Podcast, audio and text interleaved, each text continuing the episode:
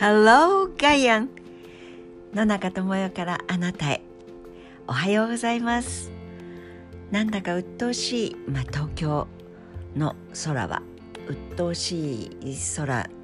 あ、というふうにどうしてもスカッと晴れてるとかガンガン雨が降ってるとかではない。その中間は鬱陶しいなんていうはっきりしないわねという感じでマイナスのご挨拶になってしまいましたがそういうどっちつかずだけどちょっと振ってみたりあるいはちょっとお日様出してみたり。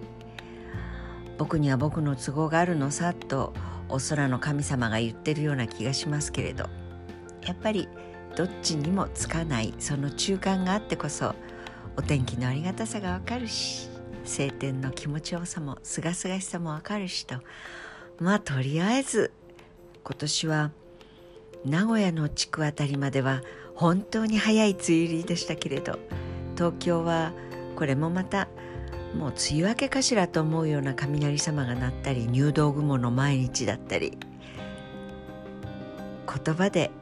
梅雨入りとか梅雨明けとかというのが大事なのではなくてどっちつかずの日があって初めて入道雲が続く夏のありがたさがわかるんだというふうにまあ能天気に。能天気。ん？天気がない？ではなくて、えー、明るく楽しくどっちつかずを楽しもうという、まあ、お天気には申し訳ございませんがお天気にちょっと例題を取らせていただいて、まあ、となると日本人のどっちつかずぶりいい加減ぶりが良い加減ぶりというふうにも表現できるしなんということを今朝は考えています。で、えー、このところ働くとか社会人とはとか一人の自分と集団としての社会の間の捉え方とかつながり方を少し続けて考えていますけれどこのコロナでそれが思いっきり当たり前が当たり前でなくなる状態の中で私たちは本当に学校に行くのが当たり前だと思っていたら学校は来るな。職場に行くのが当たり前だと思っていたからこそお休みという土日だったりあるいは有給。来なくてもいいけどお給料払ってあげるよというそんな制度設計の中で働くって大体そういうもんだったと思っていたものがガラガラっと崩れるわけですよね。その中ででも崩れないものって例えばですが子供の存在？これは COVID があろうがなかろうが有給だろうが無給だろうが大人としては食べさせていかなきゃいけないしそれから見守らなければいけないし一人で置いといたら赤ちゃんなんか干からびちゃうし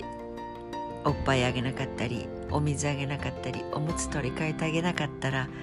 もう生命体として存続することがほぼほぼ難しいという状態。そんなだからこそあんなに可愛いしあんなに心配だしというふうに、まあ、神様は作ってくださったんだろうと思いますけれどもそういう中でこのコロナで学校が休みになった。だけど職場はリモートじゃなくて通わなければいけない。あるいは幼稚園ももうダメ。それから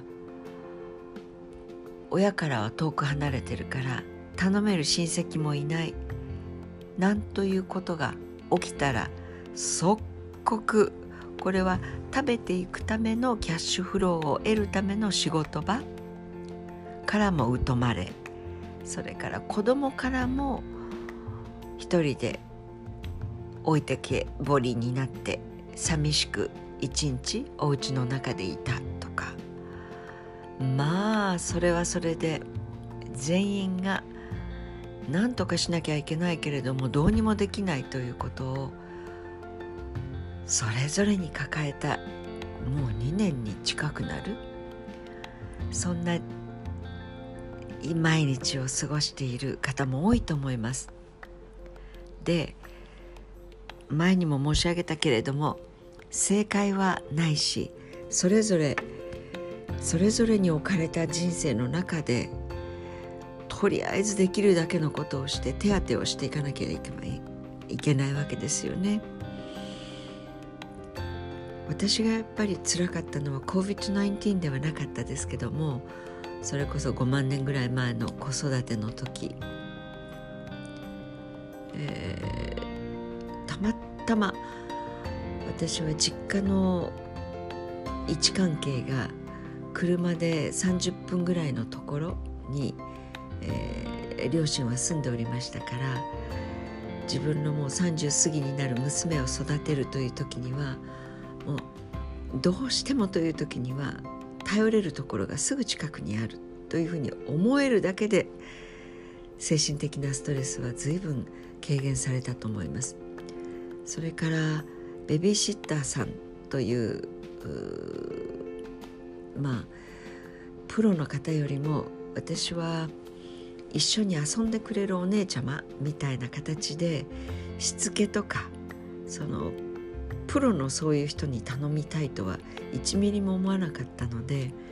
やっぱりしつけをしたりとかそういう形は自分がするべき親としての